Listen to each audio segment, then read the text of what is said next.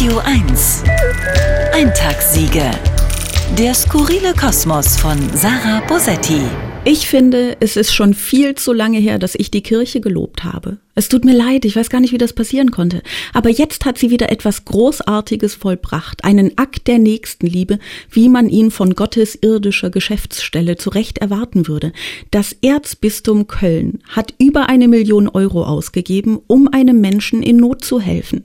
Es hat nämlich die Spielschulden plus Steuern plus Zinsen eines Priesters bezahlt. Und hey, kein Urteil über Spielsucht. Und ich finde es wirklich toll, dass die Kirche da nicht knauserig ist.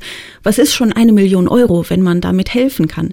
Ich habe an der ganzen Sache überhaupt gar nichts auszusetzen. Im Gegenteil, ich möchte das satirische Talent der Kirche loben. Denn sie hat es geschafft, dieses Geld allen Ernstes aus einem Topf zu nehmen, der unter anderem für die Entschädigung von Opfern sexuellen Missbrauchs gedacht ist.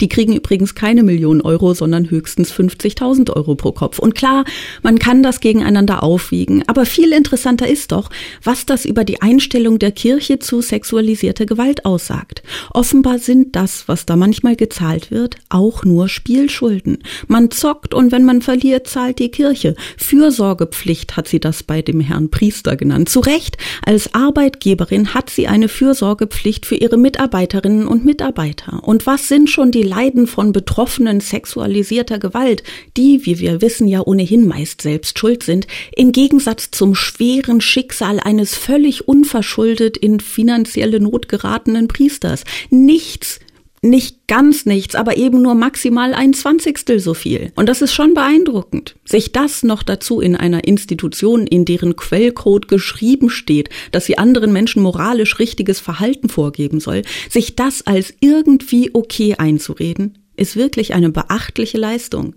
Deshalb, liebe Kirche, meinen allergrößten Respekt vor diesem satirischen Gesamtkunstwerk. Eintagssiege. Der skurrile Kosmos von Sarah Bosetti.